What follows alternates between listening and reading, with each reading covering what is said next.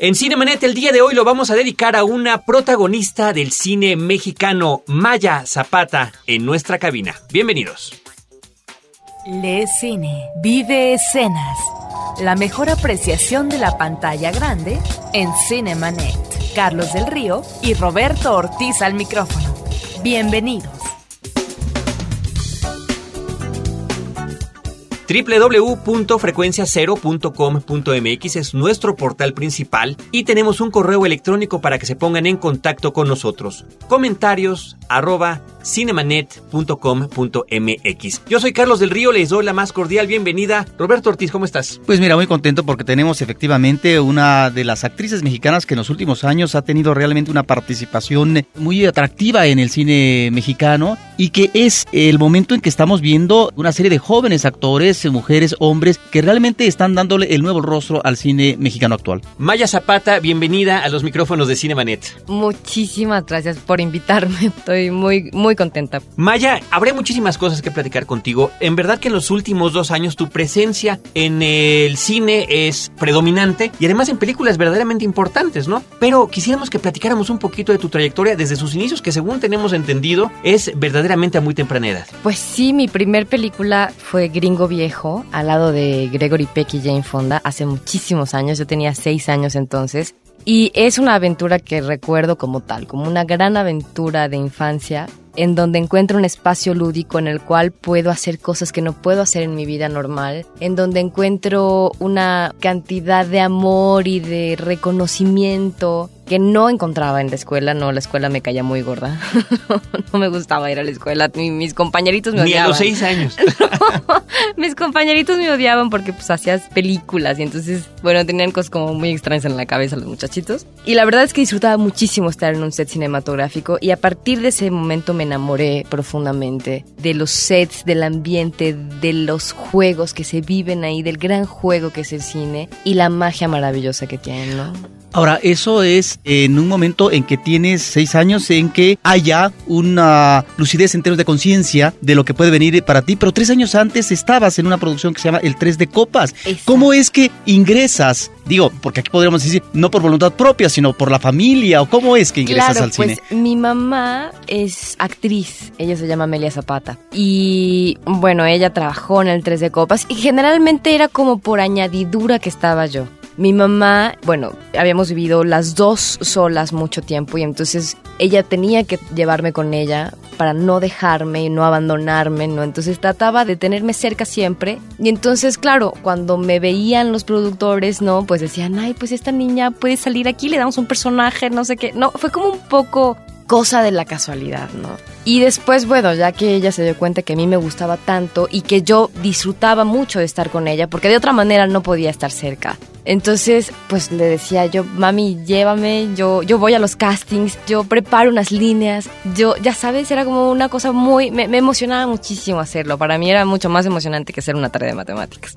¿Y cómo darle continuidad a todo esto? Ya nos hablaste de esta experiencia primera en Gringo Viejo, ¿no? Que es la que verdaderamente te marcó. ¿Cuáles fueron las otras en esa primera etapa que recuerdas con particular emoción? Pues después de Gringo Viejo, bueno, seguí haciendo más películas. De esas me acuerdo un poco menos porque, bueno, las historias más fuertes son las que se te quedan más en la memoria. Y una de esas es Gringo Viejo. Y, el Tres de Copas también, que estaba yo chiquita y me acuerdo que estaba en una ventanita casi casi que mandándole saludos a la familia, ¿no? Pero después de eso me acuerdo de películas como Cisco Kid, ¿no? Que fue una película hecha para la televisión norteamericana y fue una experiencia también maravillosa en donde siempre haces familias, ¿no? Entonces hice una familia muy hermosa aquella vez. Los actores que venían de Estados Unidos eran gente como súper cálida, súper amorosa y nosotros también éramos con ellos. Entonces siempre era un encuentro de mundos tan distintos, pero que a mí me llenaba de mucho placer y todo el tiempo estaba aprendiendo cosas de los demás, ¿no? Entonces esa experiencia fue muy bonita. Nos hospedamos mucho tiempo en esta hacienda San Miguel Regla, que es preciosa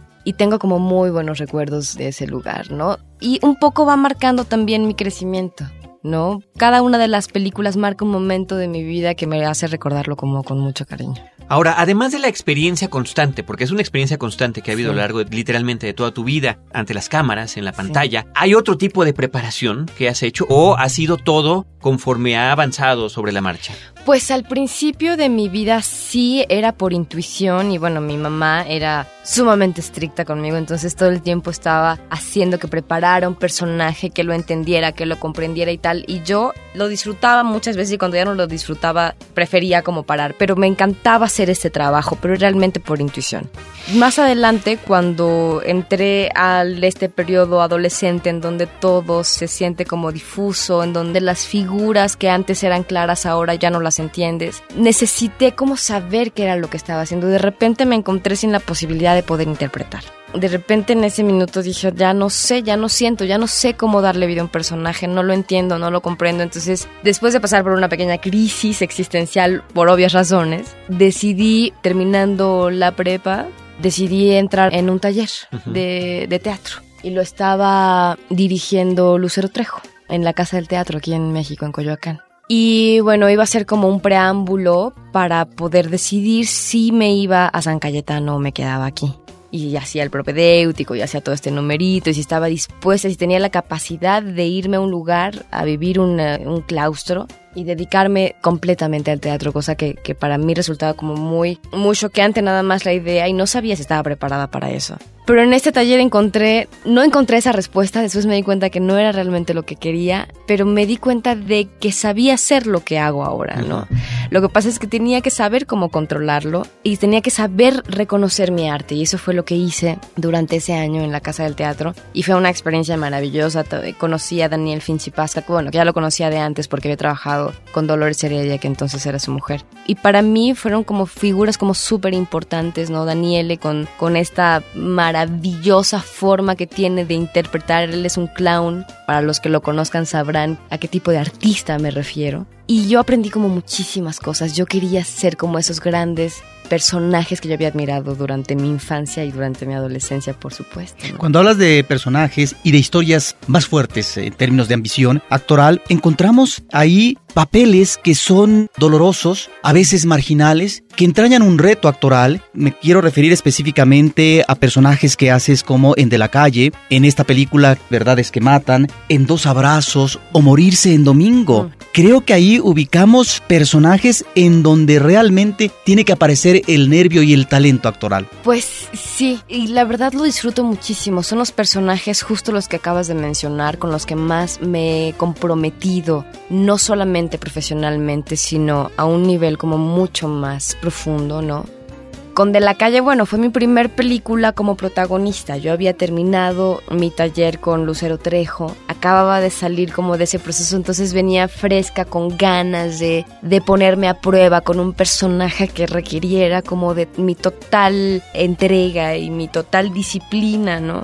Y bueno, la vida me lo puso allí. Gerardo Tort estaba, lo conocí haciendo mi primer casting, me pareció un ser humano maravilloso. Yo había hecho un comercial con él unos años antes y luego nos acordamos ya después en el rodaje. Con su productora Nexus sí. era, ¿no? No, eh, Tiempo y Tono era ah. entonces. Y bueno, fue una experiencia súper fuerte, pero eso era lo que yo quería. Yo quería meterme, echarme el clavado en esa alberca de emociones y meterme el cuchillito, como nos decía mi adorada maestra Lucero Trejo y quería, verdaderamente quería explorar, quería darle voz a aquellos que no son escuchados, quería hacer como grandes cosas, tenía grandes sueños. Por supuesto, había mucha inocencia en, en mí en ese momento, pero lo hacía con una gran sinceridad. Y esta magia que tienen los artistas jóvenes, que es que gracias a esa inocencia no saben a los peligros a los que se pueden enfrentar, entonces su honestidad es mayor y es muy disfrutable. Y yo creo que... Y, con un muy buen protagónico, además. coprotagónico, perdón. Sí, sí, sí, era un personaje, bueno, maravilloso, que representaba a las niñas de la calle.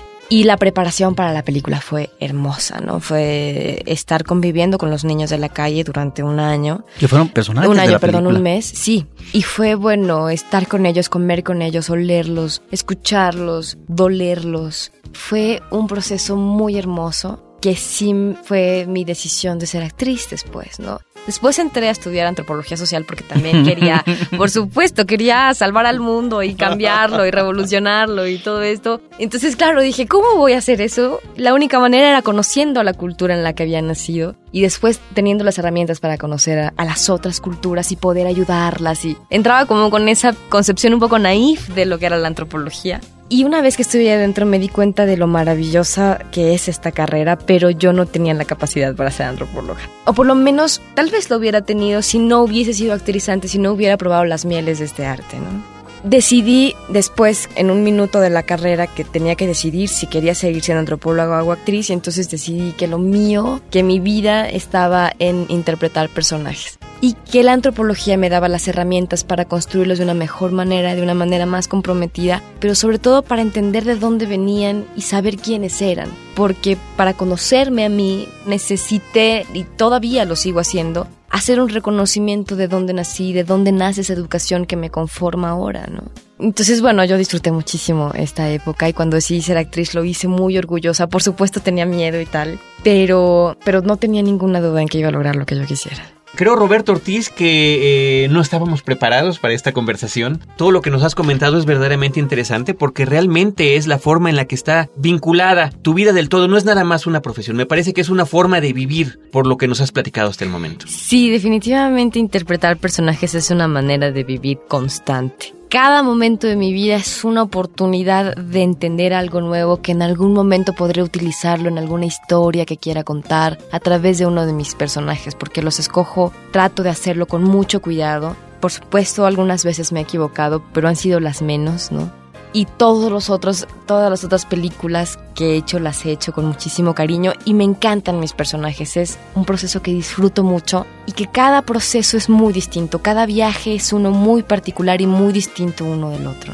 En estos personajes encontramos momentos dramáticos que eh, resultan conmovedores para el público y que seguramente implicaron un reto, pero también una satisfacción actoral, ¿no? Yo quisiera que nos mencionaras estos eh, momentos a veces especiales ¿no? Una película tiene diferentes escenas, etcétera. Yo recordaría ahorita exclusivamente dos. En De la calle, cuando estás en la rueda de la fortuna con tu novio y tu novio te dice, ¿qué hay más allá de aquel cerro? Y dice, pues, ¿qué cosa hay? Y él te dice, el mar. El mar como la posibilidad en que estos personajes puedan redimirse. Me parece que es un momento muy emotivo de vivencia de estos dos personajes y ahí estás tú con él. O por ejemplo, en Verdades que Matan, cuando estás con Jennifer López sentada en la banqueta esperando uno de estos autobuses y estás platicando con ella a partir de experiencias diferentes de vida, pero en donde se da tal vez el primer enlace, la primera identificación. No sé si esté en lo cierto, pero me parece que son escenas eh, muy atractivas eh, y además donde está ahí la enjundia, la fuerza actoral tuya. Platícanos de esto.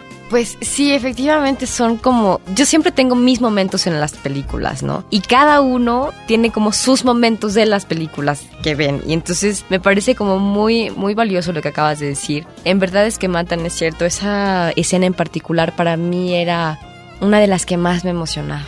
Era una, una escena en donde conocíamos a Eva.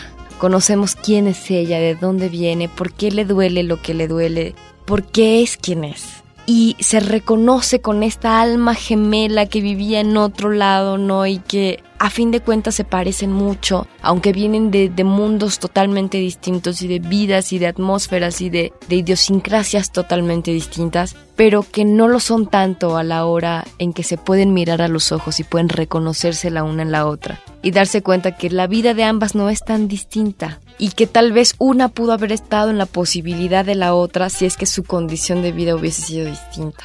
Es una escena que a mí me gusta mucho creo que esas escenas se logran no solamente a base de un trabajo histriónico en particular, sino también con la relación que tienes con el otro en escena. Y Jennifer en ese momento, bueno, era sumamente generosa, ¿no? Fue sumamente generosa conmigo, con lo que estaba diciendo ella en ese momento. Ella tiene también un momento mágico allí, y, a mí me gusta mucho esa escena, verdaderamente disfruté hacerla y disfruté verla ahora, después de que hace un año que la vi en Berlín, no la había vuelto a ver hasta el día de la premier. Y me pareció, bueno, la disfruté muchísimo, me pareció que es uno de esos momentos que la gente agradece en el cine, ¿no? Siento que la gente dice, ¡Ah, qué bonito, porque, porque es verdadero, porque sí siento que hay una carga de verdad que la gente quiere ver en las pantallas, ¿no?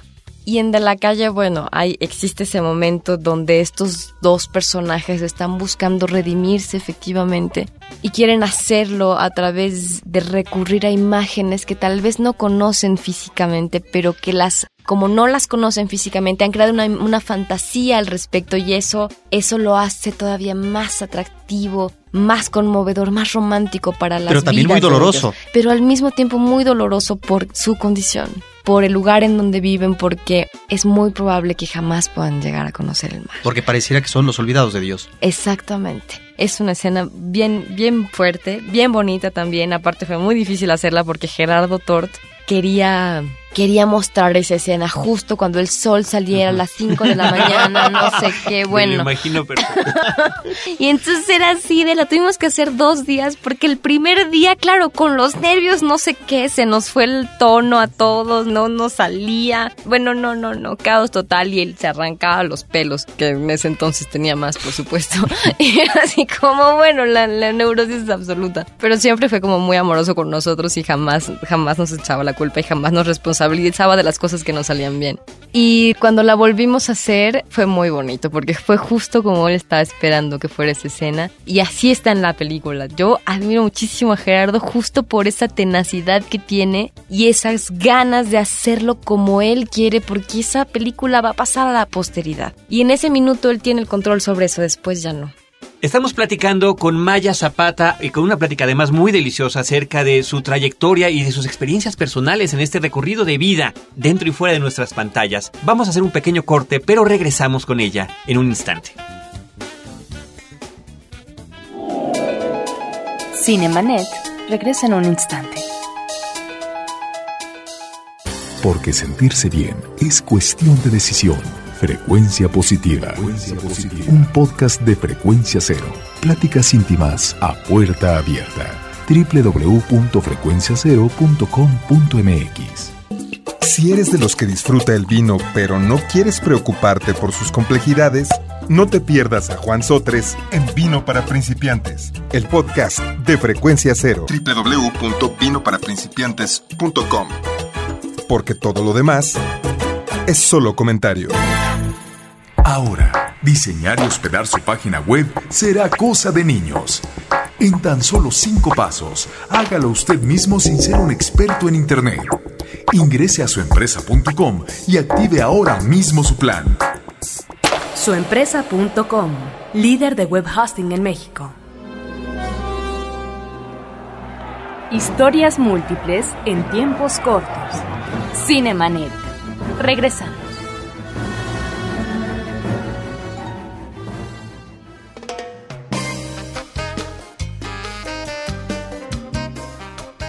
Continuamos en Cinemanet platicando con Maya Zapata. ¿Con qué directores te has sentido más cómoda? ¿Qué directores son aleccionadores o importantes para ti? Yo sé que es difícil, pero mencionaste como antecedente también en términos de formación a una mujer de teatro. Ahora, en el caso de la dirección de cine, Desde luego Gerardo, él es como mi padrino cinematográfico porque él me dio esta primera oportunidad de hacer un personaje protagónico, confiar en mí para un personaje tan difícil como era Xochitl y tan distinto a mí también. Y bueno, me parece un hombre muy inteligente, muy sensible. Me parece un hombre que sabe lo que quiere. Es un gran director que se acerca. Su relación con el actor es como mucho más humana, como mucho más profunda. Él hace como un masaje al oído cuando te dice las instrucciones, cuando se conecta contigo para llevarte ese viaje que los dos vamos a emprender a fin de cuentas. Es un director que yo disfruto muchísimo y que admiro muchísimo, por supuesto.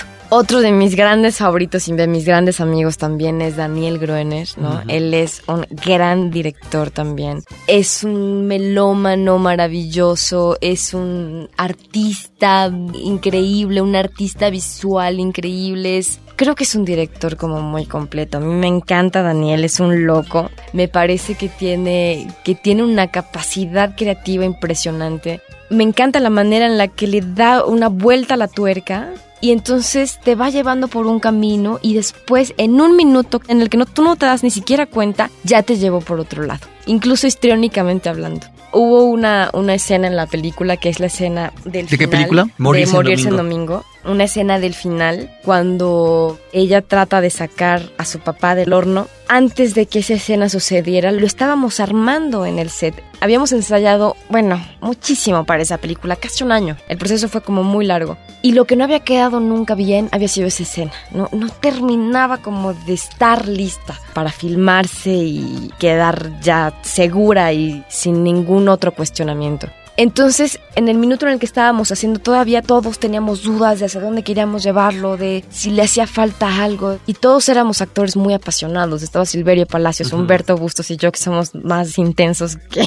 bueno, yo creo que los tres juntos éramos una cosa insoportable para Daniel. Y entonces él se, se relajó y dijo: Ok, vamos a jugar. Y entonces me dijo, a ver, vamos a ver lo que va a hacer Silverio. Entonces Silverio empieza a hacer su interpretación, no sé qué, enloquecido, en una cosa A quitarse la ropa. maravillosa, quitarse la ropa, no sé qué. Y entonces me dice a mí, haz algo.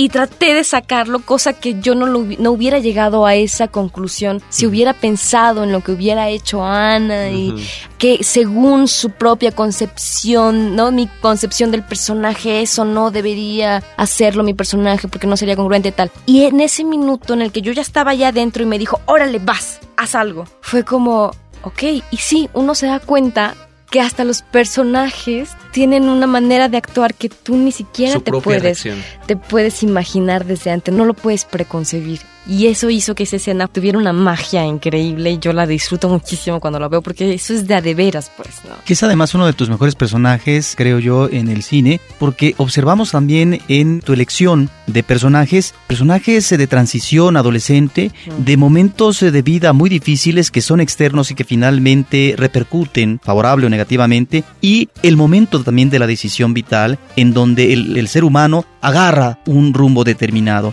Creo que ahí encontramos situaciones muy interesantes en esta galería de personajes que has construido últimamente en el cine. Sí, me gustan mucho los personajes que me piden cosas, me gustan mucho los personajes que son complejos, que necesito hacer una locura, incluso al- algunas veces para lograr llegar a ellos, para lograr entenderlos. Por eso escojo los personajes que escojo y también yo creo que he sido una mujer muy afortunada, una actriz muy afortunada porque siempre llegan esos proyectos a mis manos. Yo lo único que tengo es que reconocerlos, reconocerlos y decir, sí, claro, por supuesto, yo lo hago, es mío, ¿no? Ya, ya no vean a nadie más, ¿no? Para mí es, es una cosa maravillosa. Con Ana fue como una de las cosas más increíbles que jamás me imaginé que iba a ser por un personaje, que fue irme a las 12 de la noche a una funeraria a pedirle permiso al que estaba cuidando entonces la funeraria que me dejara meterme una urna, a una urna, a una- a un ataúd. Y entonces me dijo, ¿ya? Sí, sin ningún problema. Y de repente después le pregunté que por qué había sido tan fácil, ¿no? Como mi petición que él accediera. Me dijo que mucha gente hace eso para traspasar temas potentes con la muerte. Y me pareció, bueno, un mundo surrealista, pero que solo se puede pasar en México. Eso me explicó. Es, México es una cosa surreal per se. También Kitty de Hoyos lo hizo, ¿verdad? En. Los Cuervos están de luto, ¿no? ¿Ah, sí? Increíble. ¿Ves? México es México.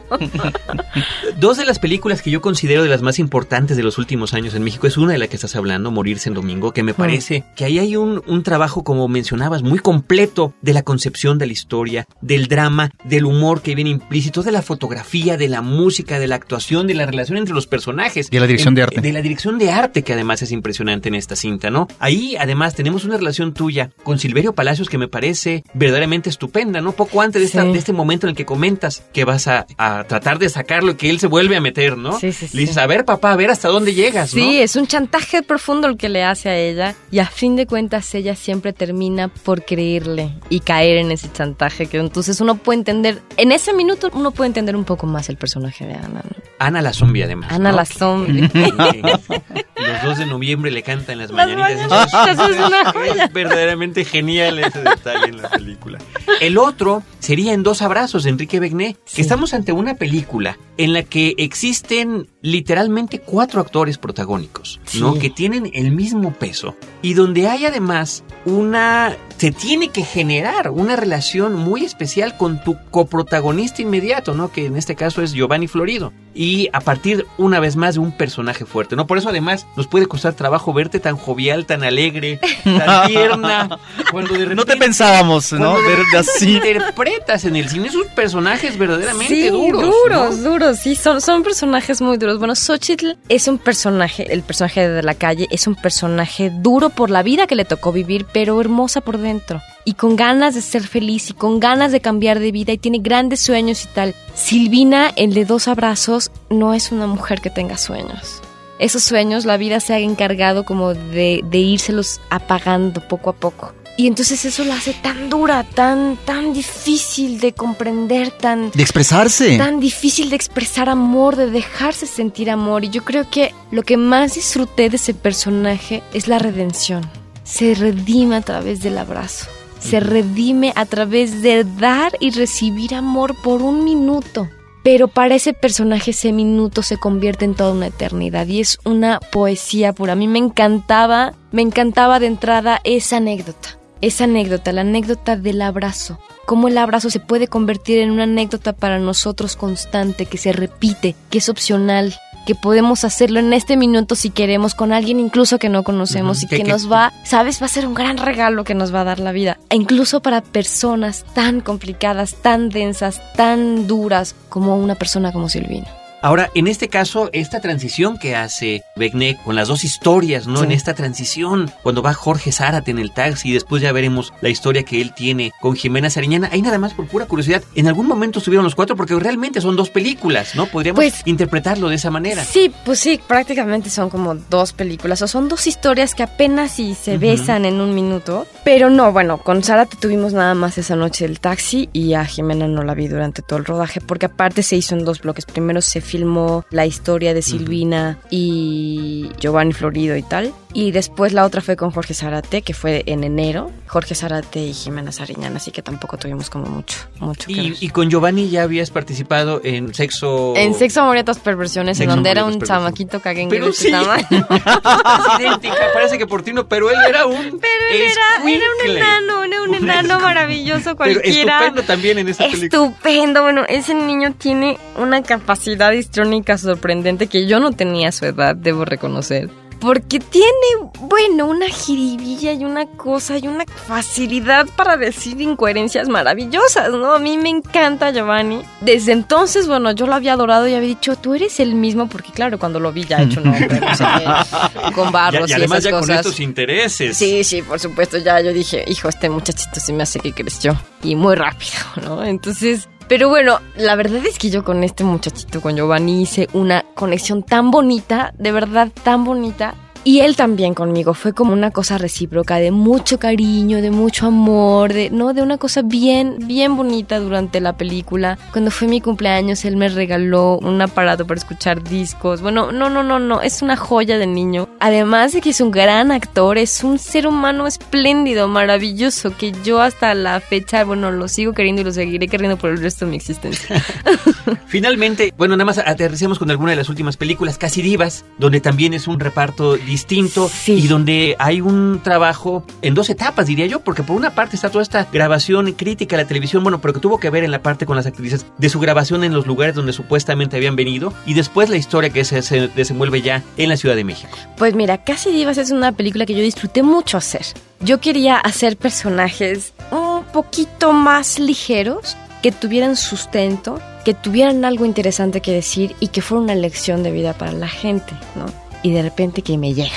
Llega Francisca a mis manos y fue como, es un personaje espléndido, ya no quiero hablar del dolor. Está bien hablar del dolor y hay un momento para hablar de eso. Pero también los actores, pues nuestro trabajo va como muy cercano a lo que somos nosotros, ¿no? O hacia el proceso a donde queremos llegar. Entonces, para mí, hacer personajes que hablaran de la luz era como muy importante y, y Francisca, bueno, definitivamente me daba esa gran oportunidad. Y así fue, disfruté muchísimo el proceso. Quería también empezar a explorar el verme bonita en pantalla, porque siempre juego, de verdad, de verdad, siempre juego con vestirme de fea y entonces subo de peso, me pongo unos cortes espantosos en la cabeza. Bueno, no, no, no, ya.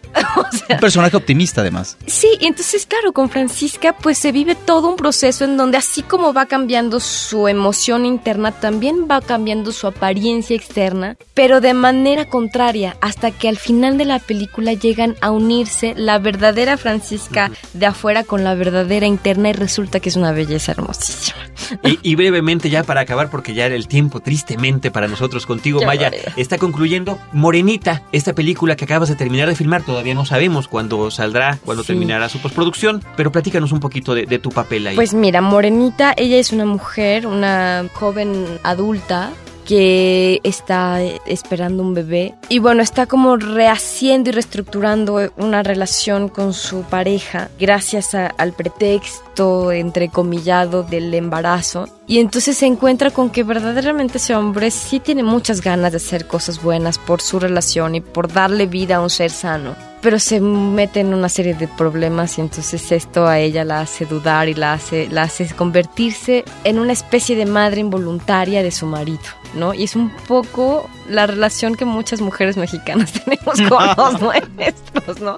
Que es de repente tan complicado salir de ahí, pero donde muchas veces caemos. Un poco esa es la relación y bueno, es una película como muy llena de muchas cosas que el pueblo mexicano no se espera, ¿no? Creo que es una película que va a sorprender a la gente y me gusta mucho. O sea, en realidad la película en general es lo que me encanta. Y también hay otra película que también estoy esperando con muchísimas ganas que salga, que es All Inclusive. Ujú. Es una película de Rodrigo Ortúzar, que también es un gran director con el que yo tengo una conexión maravillosa. Y tuve una conexión maravillosa entonces. Y bueno, es una película que está llena de cosas como súper sutiles, llenas de, de mucha sinceridad, de actuaciones estupendas. Está Marta Gareda, Ana Serradilla, Jesús Ochoa, Jaime Camil, no sé qué. Y mi personaje es maravilloso porque es una cubana a la que se encuentra Jesús Ochoa y de repente se convierte como en un ángel para su vida, ¿no? Ahora estoy tratando de hacer eso, hablar un poquito más de la luz que lo necesitamos tanto. Pues muy bien. Maya Zapata, muchísimas gracias por compartir todo esto. Muchas gracias. Con nosotros seguiremos, por supuesto, al pendiente de tus apariciones en pantalla y agradecerte todo lo que has hecho hasta el momento, porque sin lugar a dudas, como ha dicho Roberto, y yo quiero reiterarlo, son imágenes, son presencias, son personajes, son actitudes que quedan allí para la posteridad en la historia del cine mexicano. Muchísimas gracias por la invitación. Estoy verdaderamente muy feliz por su calidez. Muchísimas gracias. Nosotros nos despedimos. Le recordamos a nuestro público que tenemos la publicación de Cinemanet en podcast dos veces a la semana en www.cinemanet.com.mx y nuestra versión en vivo Cinemanet en matiné todos los sábados en vivo de 10 a 11 de la mañana en Horizonte 107.9 FM, la estación favorita de Maya Zapata. Me encanta esta estación, me fascina, es el número uno de mi memoria en el coche. Horizonte 107.9 FM, ya lo escucharon, la memoria número uno en el coche de Maya Zapata, lo cual nos da muchísimo gusto, donde nosotros los esperamos con cine, cine y más cine. Los créditos ya están corriendo. Cinemanet se despide por el momento. Más en una semana. Vive cine en Cinemanet. Frecuencia cero. Digital Entertainment Network.